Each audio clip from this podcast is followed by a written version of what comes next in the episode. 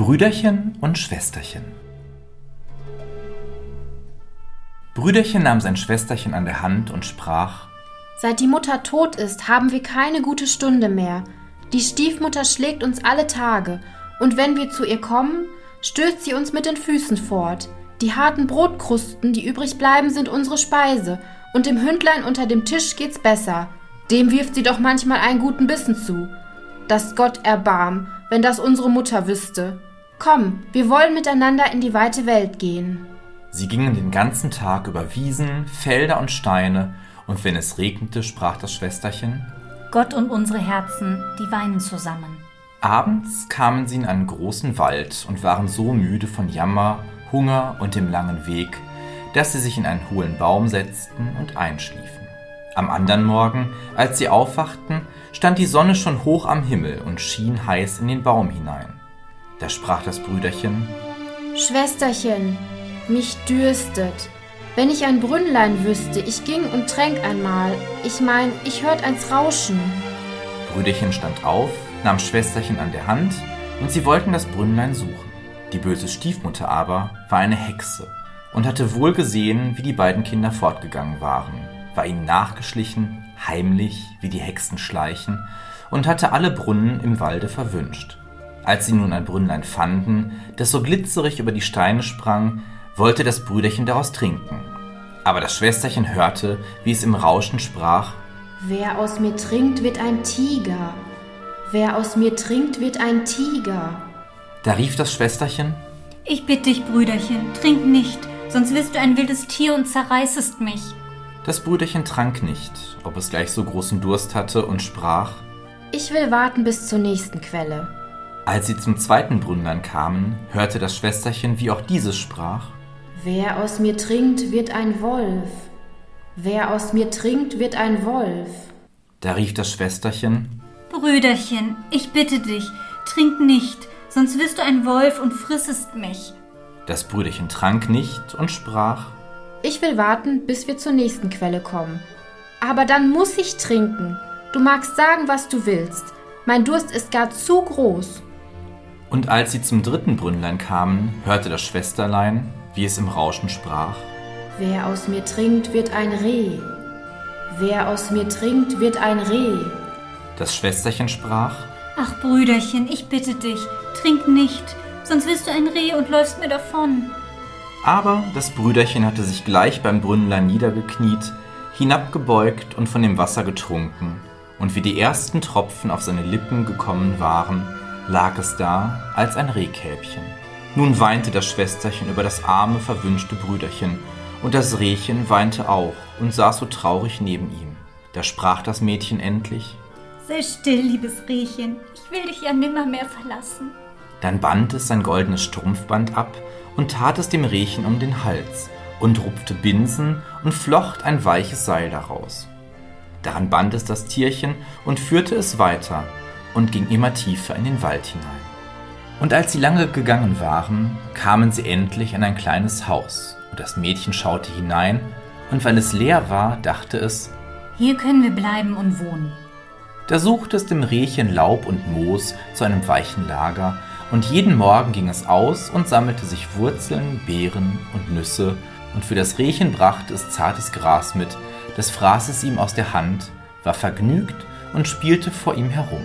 Abends, wenn Schwesterchen müde war und sein Gebet gesagt hatte, legte es seinen Kopf auf den Rücken des Rehkälbchens, das war sein Kissen, darauf es sanft einschlief. Und hätte das Brüderchen nur seine menschliche Gestalt gehabt, es wäre ein herrliches Leben gewesen. Das dauerte eine Zeit lang, dass sie so allein in der Wildnis waren.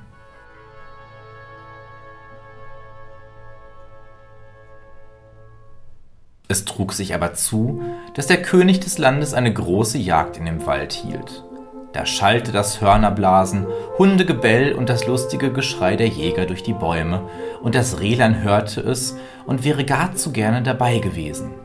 Ach, sprach es zum Schwesterlein, Lass mich hinaus in die Jagd. Ich kann's nicht länger mehr aushalten. Und bat so lange, bis es einwilligte. Aber, sprach es zu ihm, komm mir ja abends wieder.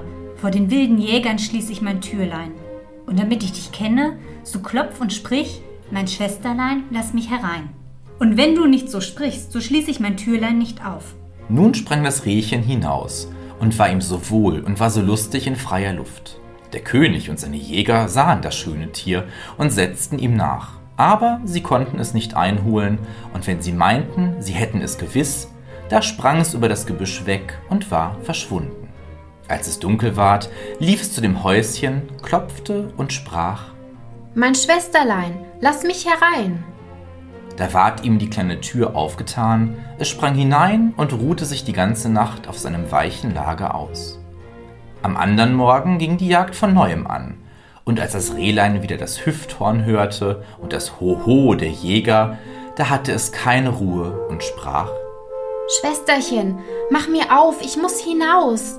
Das Schwesterchen öffnete ihm die Türe und sprach Aber zu Abend musst du wieder da sein und dein Sprüchlein sagen. Als der König und seine Jäger das Rehlein mit dem goldenen Halsband wieder sahen, jagten sie ihm alle nach. Aber es war ihnen zu schnell und behend. Das währte den ganzen Tag, endlich aber hatten es die Jäger abends umzingelt, und einer verwundete es ein wenig am Fuß, so dass es hinken musste und langsam fortlief. Da schlich ihm ein Jäger nach bis zu dem Häuschen und hörte, wie es rief Mein Schwesterlein, lass mich herein. und sah, dass die Tür ihm aufgetan und alsbald wieder zugeschlossen ward. Der Jäger behielt das alles wohl im Sinn, ging zum König und erzählte ihm, was er gesehen und gehört hatte. Da sprach der König, Morgen soll noch einmal gejagt werden. Das Schwesterchen aber erschrak gewaltig, als es sah, dass sein Rehkälbchen verwundet war. Es wusch ihm das Blut ab, legte Kräuter auf und sprach, Geh auf dein Lager, lieb Rehchen, dass du wieder heil wirst. Die Wunde aber war so gering, dass das Rehchen am Morgen nichts mehr davon spürte. Und als es die Jagdlust wieder draußen hörte, sprach es, Ich kann's nicht aushalten. Ich muss dabei sein. Sobald soll mich keiner kriegen. das Schwesterchen weinte und sprach, Nun werden sie dich töten und ich bin hier allein im Wald und bin verlassen von aller Welt. Ich lass dich nicht hinaus. So sterb ich dir hier vor Betrübnis. antwortete das Rehchen. Wenn ich das Hüfthorn höre, so mein ich, ich müsst aus den Schuhen springen. Da konnte das Schwesterchen nicht anders und schloss ihm mit schwerem Herzen die Tür auf, und das Rehchen sprang gesund und fröhlich in den Wald. Als es der König erblickte, sprach er zu seinen Jägern, Nun jagt ihm nach den ganzen Tag bis in die Nacht, aber dass ihm keiner etwas zuleide tut. Sobald die Sonne untergegangen war, sprach der König zum Jäger, Nun komm und zeige mir das Waldhäuschen. Und als er vor dem Türlein war, klopfte er an und rief, Lieb Schwesterlein, lass mich herein. Da ging die Tür auf, und der König trat herein, und da stand ein Mädchen, das war so schön, wie er noch keins gesehen hatte. Das Mädchen erschrak, als es sah, dass nicht sein Rehlein, sondern ein Mann hereinkam, der eine goldene Krone auf dem Haupt hatte. Aber der König sah es freundlich an, reichte ihm die Hand und sprach, Willst du mit mir gehen auf mein Schloss und meine liebe Frau sein? Ach ja, antwortete das Mädchen. aber das Rehchen muss auch mit, das verlasse ich nicht. Sprach der König, es soll bei dir bleiben, solange du lebst, und soll ihm an nichts fehlen. Indem kam es hereingesprungen, da band es das Schwesterchen wieder an das Binsenseil, nahm es selbst in die Hand und ging mit ihm aus dem Waldhäuschen fort. Der König nahm das schöne Mädchen auf sein Pferd und führte es in sein Schloss, wo die Hochzeit mit großer Pracht gefeiert wurde, und war es nun die Frau Königin, und lebten sie lange Zeit vergnügt zusammen. Das Rehlein ward gehegt und gepflegt und sprang in dem Schlossgarten herum. Die böse Stiefmutter aber, um deren Willen die Kinder in die Welt hineingegangen waren, die meinte nicht anders, als Schwesterchen wäre von den wilden Tieren im Wald zerrissen worden und Brüderchen als ein Rehkalb von den Jägern totgeschossen. Als sie nun hörte, dass sie so glücklich waren und es ihnen so wohl ging, da wurden Neid und Missgunst in ihrem Herzen rege und ließen ihr keine Ruhe, und sie hatte keinen anderen Gedanken, als wie sie die beiden doch noch ins Unglück bringen könnte. Ihre rechte Tochter, die hässlich war wie die Nacht und nur ein Auge hatte, die machte ihr Vorwürfe und sprach, Eine Königin zu werden, das Glück hätte mir gebührt. Sei nur still. sagte die Alte und sprach sie zufrieden. Wenn's Zeit ist, will ich schon bei der Hand sein. Als nun die Zeit herangerückt war und die Königin ein schönes Knäblein zur Welt gebracht hatte und der König gerade auf der Jagd war, nahm die alte Hexe die Gestalt der Kammerfrau an, trat in die Stube, wo die Königin lag, und sprach zu der Kranken Kommt, das Bad ist fertig. Das wird euch wohltun und frische Kräfte geben. Geschwind, ehe es kalt wird. Ihre Tochter war auch bei der Hand. Sie trugen die schwache Königin in die Badstube und legten sie in die Wanne. Dann schlossen sie die Tür ab und liefen davon. In der Badstube aber hatten sie ein rechtes Höllenfeuer angemacht, das die schöne junge Königin bald ersticken musste. Als das vollbracht war, nahm die Alte ihre Tochter, setzte ihr eine Haube auf und legte sie ins Bett an der Königin Stelle. Sie gab ihr auch die Gestalt und das Ansehen der Königin, nur das verlorene Auge konnte sie ihr nicht wiedergeben. Damit es aber der König nicht merkte, musste sie sich auf die Seite legen, wo sie kein Auge hatte. Am Abend, als er heimkam und hörte, dass ihm ein Söhnlein geboren war, freute er sich herzlich und wollte ans Bett seiner lieben Frau gehen und sehen, was sie machte. Da rief die Alte geschwind Beileibe, lass die Vorhänge zu. Die Königin darf noch nicht ins Licht sehen und muss Ruhe haben. Der König ging zurück und wusste nicht, dass eine falsche Königin im Bette lag. Als es aber Mitternacht war und alles schlief, da sah die Kinderfrau, die in der Kinderstube neben der Wiege saß und allein noch wachte, wie die Türe aufging und die rechte Königin hereintrat. Sie nahm das Kind aus der Wiege, legte es in ihren Arm und gab ihm zu trinken. Dann schüttelte sie ihm sein Kisschen, legte es wieder hinein und deckte es mit dem Deckbettchen zu. Sie vergaß aber auch das Rehchen nicht, ging in die Ecke, wo es lag, und streichelte ihm über den Rücken.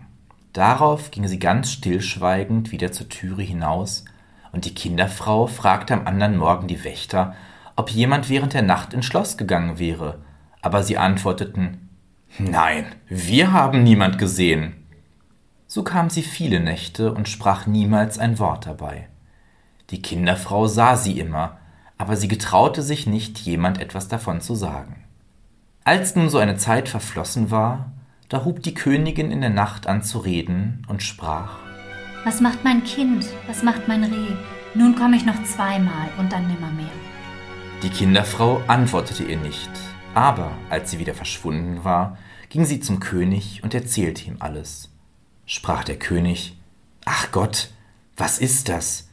Ich will in der nächsten Nacht bei dem Kinde wachen. Abends ging er in die Kinderstube, aber um Mitternacht erschien die Königin wieder und sprach Was macht mein Kind? Was macht mein Reh? Nun komme ich noch einmal und dann nimmermehr. Und pflegte dann des Kindes, wie sie gewöhnlich tat, ehe sie verschwand. Der König getraute sich nicht, sie anzureden, aber er wachte auch in der folgenden Nacht. Sie sprach abermals Was macht mein Kind? Was macht mein Reh? Nun komme ich noch diesmal und dann nimmermehr. Da konnte sich der König nicht zurückhalten, sprang zu ihr und sprach Du kannst niemand anders sein als meine liebe Frau. Da antwortete sie Ja, ich bin deine liebe Frau. und hatte in dem Augenblick durch Gottes Gnade das Leben wiedererhalten, war frisch, rot und gesund. Darauf erzählte sie dem König den Frevel, den die böse Hexe und ihre Tochter an ihr verübt hatten. Der König ließ beide vor Gericht führen, und es ward ihnen das Urteil gesprochen.